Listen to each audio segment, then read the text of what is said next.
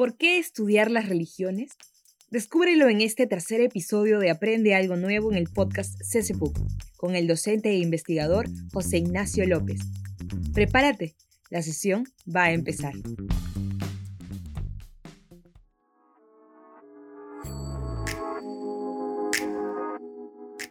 ¿Qué es la religión y cuál es su función? La pregunta parece sumamente fácil, pero como ya podrán imaginar, no lo es. Además, y como siempre se ha dicho, la religión es un tema polémico del que se recomienda, junto con la política y el fútbol, mejor no hablar. Pero tratemos de empezar a definir qué es esto de la religión. La religión fue, en algún momento, un concepto occidental utilizado para intentar organizar y aglutinar una serie de fenómenos disímiles y de naturaleza múltiple presentes a lo largo del globo y que parecían tener algunos puntos en común con las tradiciones cristianas. Por un lado, una idea de lo divino o lo sagrado, como un espacio alternativo a ese otro mundo entendido como el mundo real, el mundo natural.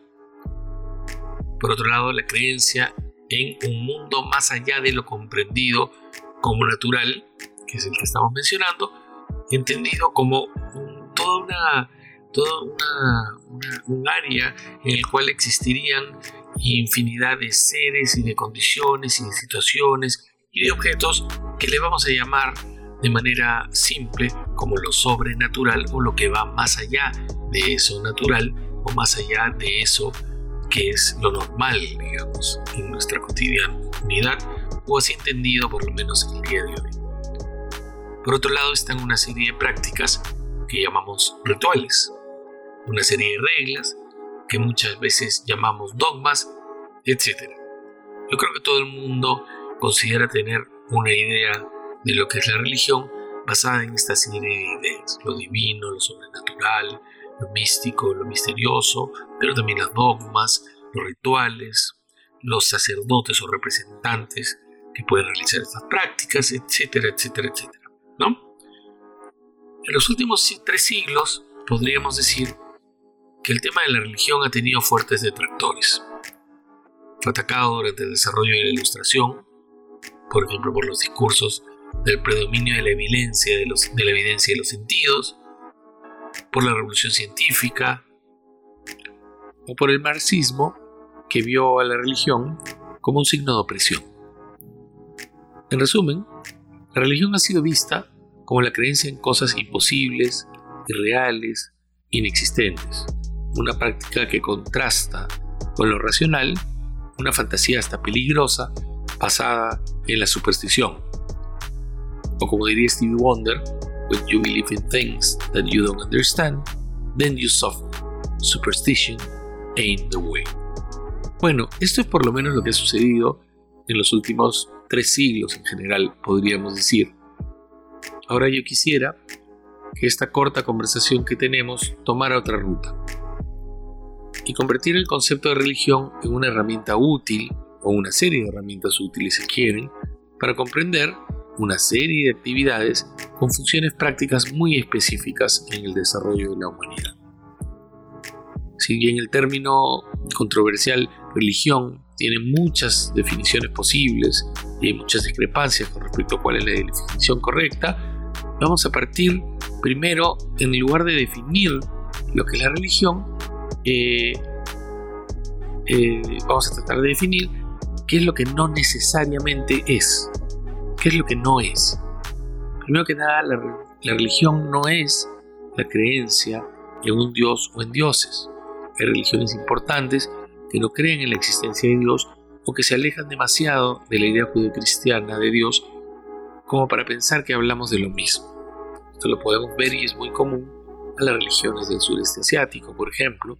Lo vemos en el hinduismo, lo vemos en el budismo, lo vemos en las religiones folclóricas chinas, etcétera, etcétera, etcétera. Por otro lado, la religión no es la creencia en lo sobrenatural, muchos grupos humanos, que denominamos como religiosos, se centran más bien en la adoración de lo natural y del mundo llamado real. Esto lo vemos en muchas religiones también contemporáneas que se han abocado a preocuparse por el desarrollo eh, y el sustento del medio ambiente. La religión no es la creencia en lo sobrenatural, no es la creencia necesariamente en Dios o en dioses, sino más bien es la idea vinculada con algo que llamamos espiritual. Este también es un término que nosotros normalmente identificamos como lo religioso, pues tampoco necesariamente. La idea de lo espiritual, o del espíritu, o del alma, es un término relativamente contemporáneo y no es obligatorio para la existencia de una práctica religiosa. Tampoco es obligatorio que este Dios eh, que hemos mencionado, estos dioses, posibles elementos esenciales de la religión, sean dioses iniciales y dioses creadores. Tampoco que haya un conjunto rígido de normas declaradas por este ser superior o por un dios un comportamiento correcto, obligatorio. Es decir, todo lo que normalmente declararíamos que es religión, en una conversación cotidiana, coloquial, no es necesariamente parte obligatoria de lo que la religión es, o por lo menos no es necesariamente parte de su condición fundamental o esencial. Pero entonces, si todo esto no es religión, ¿qué cosa es la religión? Robándome y transformando un poco las definiciones de autores como Paul James o Houston Smith, voy a tratar de construir la mía propia, no muy general, muy básica, muy simple para el espacio que podemos tener, pero importante para enfrentarse a todos estos fenómenos que hemos llamado religiones. Por un lado, la religión se preocupa por aquello que es trascendental. Y me refiero no solo a trascendental en el sentido de aquello que trasciende lo que hemos declarado, pensado o identificado utilizamos normalmente eh, como concepto eh, de un mundo real.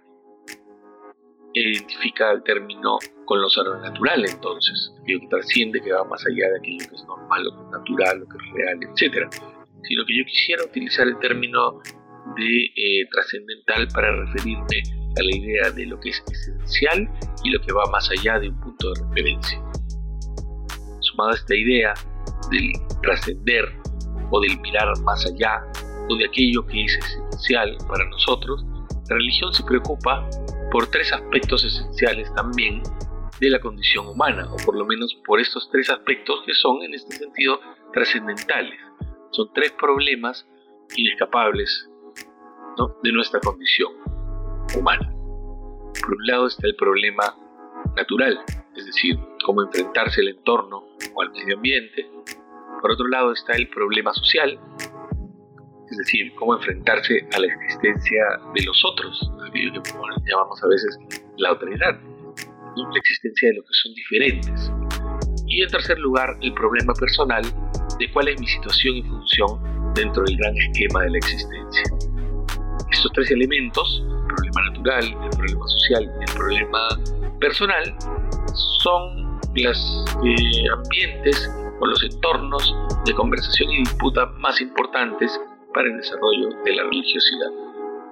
A final de cuentas, la religión o las religiones son modelos sociales culturales, orgánicos, múltiples en naturaleza, ambiguos y en la práctica personales, aunque derivados de modelos comunitarios, que buscan integrar respuestas a estos tres grandes problemas fundamentales de la condición humana. Cuando el día de hoy nos referimos a la espiritualidad o nos referimos a las buenas prácticas, al bienestar social, a las relaciones interpersonales, al amor propio, a la defensa de los derechos de igualdad, libertad o desarrollo personal, estamos, probablemente sin darnos cuenta a veces, pisando el terreno de la religión.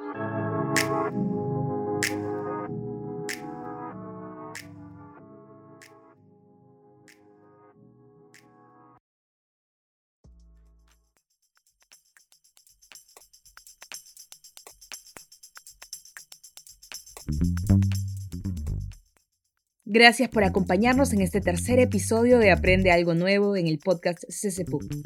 Te recordamos que puedes inscribirte en el curso Historia de las Religiones con José Ignacio López este verano 2022 en centroculturalpuc.com. Síguenos en nuestro canal Podcast CCPUC en Spotify y Apple Podcast para más episodios. Hasta la próxima.